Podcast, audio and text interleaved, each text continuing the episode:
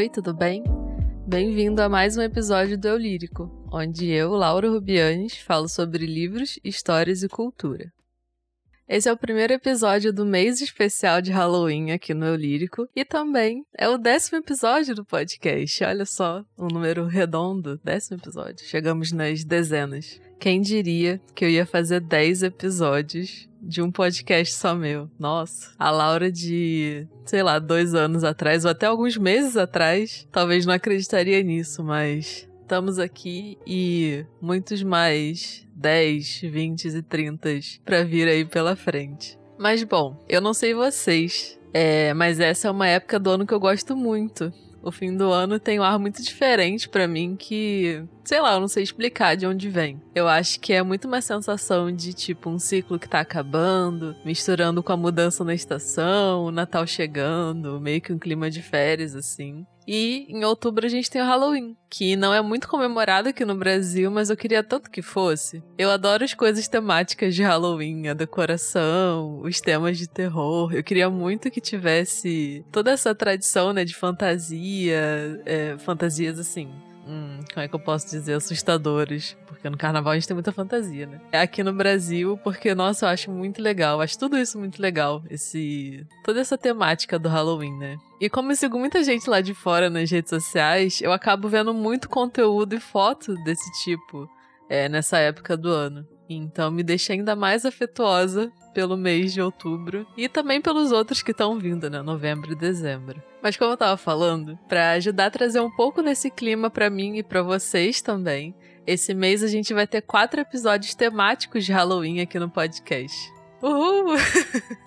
Eu não vou contar quais vão ser os outros, vai ser surpresa. Mas o próximo vai ser, assim, dependendo do seu grau de, de medo e de susto esses, esse tipo de coisa, pode ser um tanto aterrorizante. E vai ter uma participação especial também, então se preparem aí. Vamos lá, hoje eu vou dar cinco indicações de livros de terror de graus horripilantes diferentes para você ler nesse mês de Halloween. Fica aí uma indicação por semana e uma bônus pro caso de você ler rápido demais.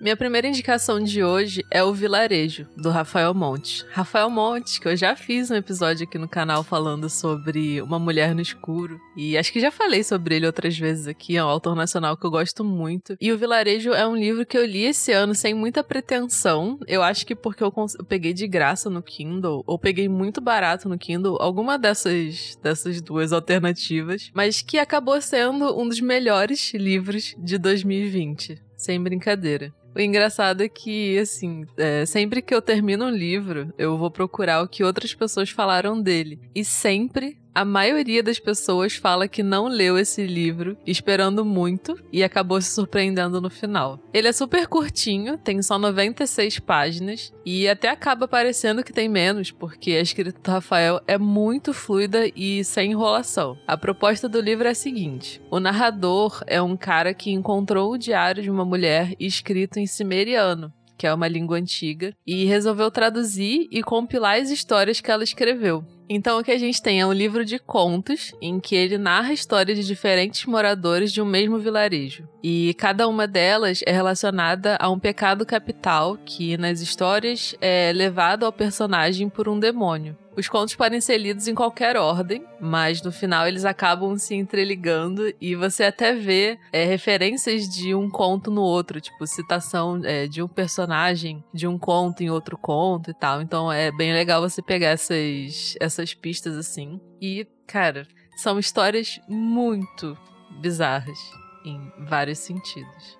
Assim, tem violência, tem canibalismo, tem abuso de poder e outras coisas muito perturbadoras. E uma coisa legal também é que esse livro é ilustrado. Como eu li no e-book, as ilustrações não foram. Eu não, nem lembro se tem ilustração no e-book, pra falar a verdade. Se tem, não foi uma coisa que me marcou muito. Só que, no final do livro, tem uma foto que. Não sei o que dizer. Cara, quando eu vi essa foto e eu reparei na foto, eu levei um susto. Eu juro. Sei lá, eu acho que foi a primeira vez na minha vida, talvez a única, não prometo, mas a primeira vez na minha vida que eu levei um susto com o livro. Sério.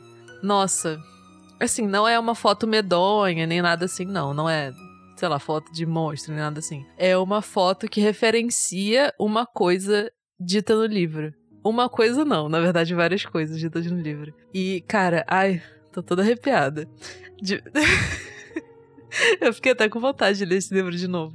Como eu li em e-book, eu quero muito comprar ele, porque, cara, sério, eu amei muito esse livro. E eu, queria, eu quero muito ter a versão física dele. Então, quando eu comprar a versão física, eu vou ler ele de novo, com certeza. Nossa, é bom demais.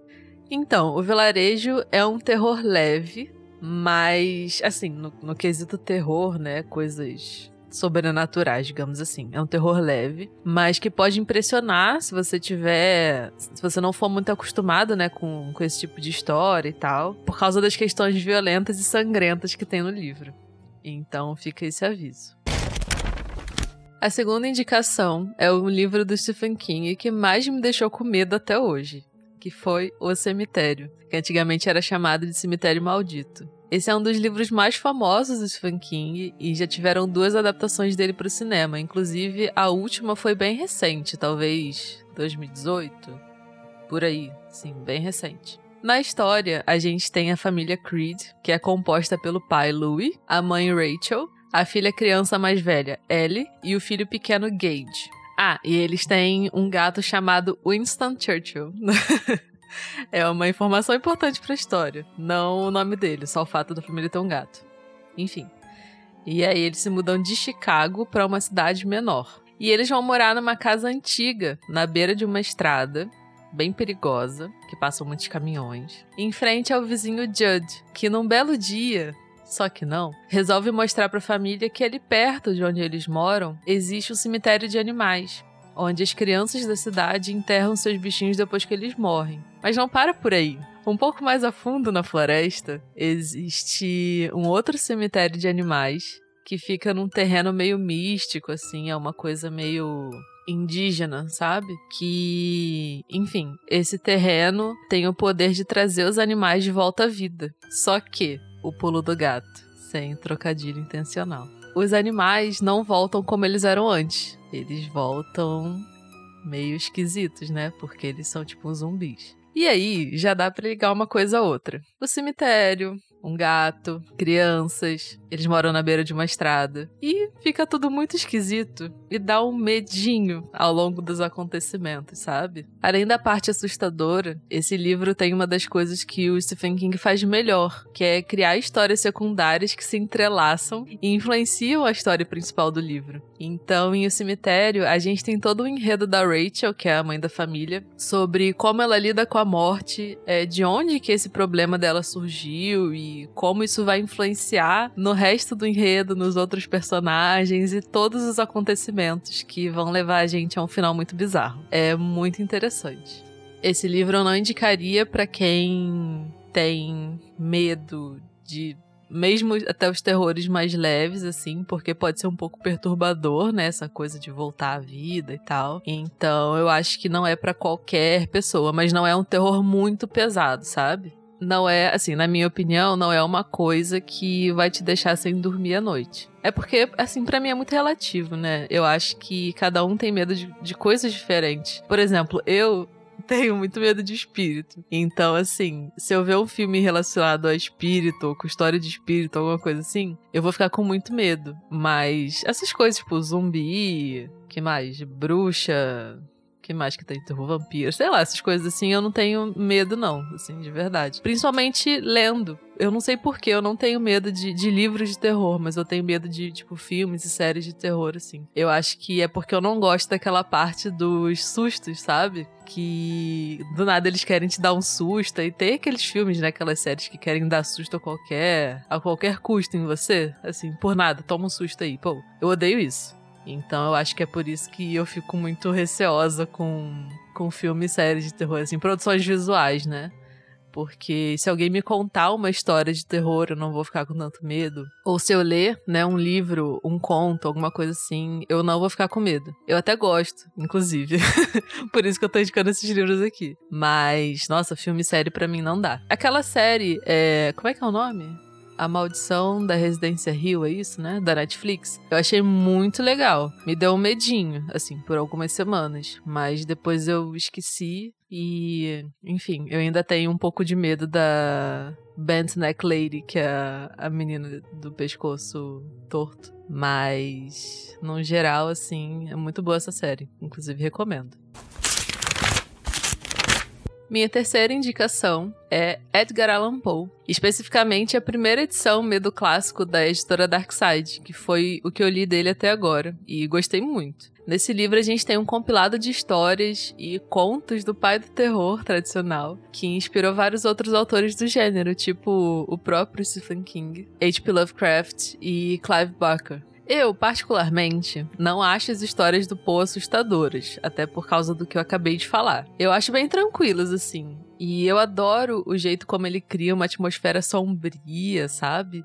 E das características góticas na narrativa que a gente consegue notar muito bem. Nesse primeiro volume, a gente tem contos super famosos do Poe, tipo O Poço e o Pêndulo, é, O Gato Preto, A Queda da Casa de Usher e O Escaravelho de Ouro. A gente também tem, acho que duas versões traduzidas de O Corvo, né, aquele poema super famoso, e também a versão original em inglês. E de quebra, a gente ainda tem alguns romances policiais dele, tipo Os Assassinatos da Rua Morgue e A Carta Roubada, que são do detetive Auguste Dupin, que foi inspiração para o Arthur Conan Doyle criar o Sherlock Holmes. A Darkside já tem o volume 2 do Poe no catálogo deles e eu tô doida para comprar também. E cara, as edições são muito lindas. Assim, daquele jeito que a Darkside faz, né? Capa dura, uns é, baixos relevos, altos relevos e tal, folha de guarda incrível, aquelas ilustrações maravilhosas. São aquelas edições que dá até vontade de colocar na decoração, sabe? O volume 1 é uma capa preta e o volume 2 é uma capa meio vinho, assim. Nossa, são muito lindos. Essas histórias, esses contos do Poe, eu indico, acho que para qualquer pessoa, assim. É um terror, mas é um terror clássico, assim, meio tradicional. Eu não acho que dá medo, assim. Eu assim, sinceramente, eu não acho nada demais. É, mas eu acho muito legal porque é o terror clássico, né? É legal pra gente ver de onde que, que tudo que a gente vê hoje saiu, basicamente. Porque ele meio que foi quem engendrou o gênero terror, né, assim, na literatura. Então, eu indico porque eu acho muito interessante a gente ver um pouco dessa história. E também porque as histórias são muito boas, assim, é muito bem escrito. Como eu falei, assim, essa atmosfera sombria que ele cria é muito interessante de você, assim, captar, sabe, essa, esse sentimento sentimento que ele quer passar na, nas histórias e tal. Então, indico para qualquer pessoa que, que tem interesse em ler Poe ou ler terror no geral, assim, se você quer, não sei, talvez começar a ler terror, é, acho uma porta de entrada muito interessante. A quarta dica de hoje é eu estou pensando em acabar com tudo. Eu recentemente fiz um episódio sobre esse livro, na verdade, comparando o livro com o filme que saiu mês passado na Netflix, então eu não vou me estender muito falando sobre ele aqui. Eu não sei nem se esse livro é considerado terror, mas eu acho que é assim. E essa foi muita sensação que eu tive lendo, porque a narrativa da história é construída de um jeito muito suspeito. E você fica desconfiado de tudo, e a qualquer momento parece que você vai levar um susto ou alguma coisa bizarra vai acontecer. Sério. Esse livro é tenso demais e o final é muito surpreendente. Se você quiser saber mais sobre esse livro, eu recomendo que você vá assistir o episódio 6 aqui do podcast, porque lá eu conto com mais detalhes, né, a, a história, dou minha opinião e tal. E ainda digo se vale a pena você perder duas horas da sua vida assistindo a adaptação da Netflix. Então vai lá ouvir esse episódio 6, se você tiver interesse em saber mais sobre Estou Pensando em Acabar com Tudo. Mas a conclusão em escala terrorística que eu vou indicar aqui é: talvez se você ficar com um pouco de medo de, sei lá, ler à noite, ou se você não gosta muito de, sei lá, terror psicológico ou coisas relacionadas a suspense até, eu não indico, mas se você gostar assim dessa parte de terror psicológico e tal, é muito interessante. Minha penúltima indicação é um livro que eu mesma pretendo ler esse mês, ainda não li, que é Território Lovecraft, do Matt Ruff. Como eu nunca li esse livro, eu não sei muito bem falar sobre ele com as minhas palavras. Então, aqui vai a sinopse dele. Nos Estados Unidos segregados da década de 1950, Atticus é um rapaz negro veterano da Guerra da Coreia, fã de H.P. Lovecraft e outros escritores de Pulp Fiction. Ao descobrir que o pai desapareceu, ele volta à cidade natal para, com o tio e a amiga, partirem uma missão de resgate. Na viagem até a mansão do herdeiro da propriedade que mantinha um dos ancestrais de Áticos escravizado, o grupo enfrentará sociedades secretas, rituais sanguinolentos e o preconceito de todos os dias. Ao chegar, Áticos encontra seu pai acorrentado, mantido prisioneiro por uma confraria secreta que orquestra um ritual cujo personagem principal é o próprio Áticos. A única esperança de salvação do jovem, no entanto, pode ser a semente de sua destruição e de toda a sua família. E esta é apenas a primeira parada de uma jornada impressionante. Estruturado ao mesmo tempo com uma coletânea de contos e um romance, Território Lovecraft apresenta, além de personagens memoráveis, elementos sobrenaturais, como casas assombradas e portais para outras realidades, objetos enfeitiçados e livros mágicos. Eu comprei esse livro esses dias na Amazon, já tô com ele em casa. E a edição da intrínseca, nossa, é linda demais. É capa dura, as ilustrações, a capa, nossa, é tudo muito lindo. As folhas do lado são azuis, é muito legal. Todo mundo fala super bem desse livro e pela sinopse parece ser exatamente o tipo de história que eu gosto de ler. Inclusive, recentemente lançou uma série baseada nesse livro pela HBO. Eu acho que o nome é Lovecraft Country que eu acho que é o, o título em inglês do livro, né? E eu com certeza vou assistir assim que terminar o livro, porque ela também tá super bem falada. E de repente eu até faço um episódio falando sobre o livro e a série aqui pro podcast. E aí, ficou com vontade de ler algum desses terrorzinhos? Cara, todas essas indicações que eu dei aqui são incríveis, de verdade. Todas as dicas que eu dei estão entre os meus livros preferidos. Inclusive, algo que eu acho muito importante falar, mas, assim, acho que é implícito. Todas as indicações que eu dou aqui são de livros que eu gostei muito, de verdade. Eu nunca indicaria para alguém um livro que eu achei ruim de algum jeito. E se teve algum aspecto que eu achei ruim, eu vou falar. Mas no geral sempre são indicações boas, modéstia à parte. Porque, como eu falei no primeiro episódio aqui do podcast, o intuito do Eu Lírico, o motivo de eu ter criado ele, é para compartilhar com as pessoas coisas que eu gostei muito e eu quero muito que o mundo também conheça e tenha as experiências boas que eu tive. Então, assim, não faria sentido eu indicar alguma coisa que eu não acho que seja boa ou que eu não tenha gostado. Se você gostou das indicações ou tem algum outro livro de terror legal para me indicar, fala comigo lá no Twitter ou no Instagram. Os dois são @laurarubianes. Como sempre, eu vou deixar o link de compra de todos os livros citados na descrição desse episódio e no post sobre esse episódio lá no meu blog, que é laurarubianes.com.br. Esses links que eu sempre deixo são meus links afiliados na Amazon, em que se você comprar qualquer coisa a partir deles, eu ganho uma pequena comissão que me ajuda a continuar fazendo podcast, porque eu faço ele de maneira independente. Então, se você gosta de me ouvir aqui e quer me ajudar de algum jeito, esse é um deles. E você também me ajuda indicando para os seus amigos, compartilhando nas redes sociais e tudo mais. Ah, e ó, não esquece que os próximos episódios até o final de outubro vão ser todos temáticos de Halloween e vão ser temas muito legais que eu tô muito ansiosa para fazer. Então fica de olho. Eu vou ficando por aqui e a gente se vê na próxima segunda. 巧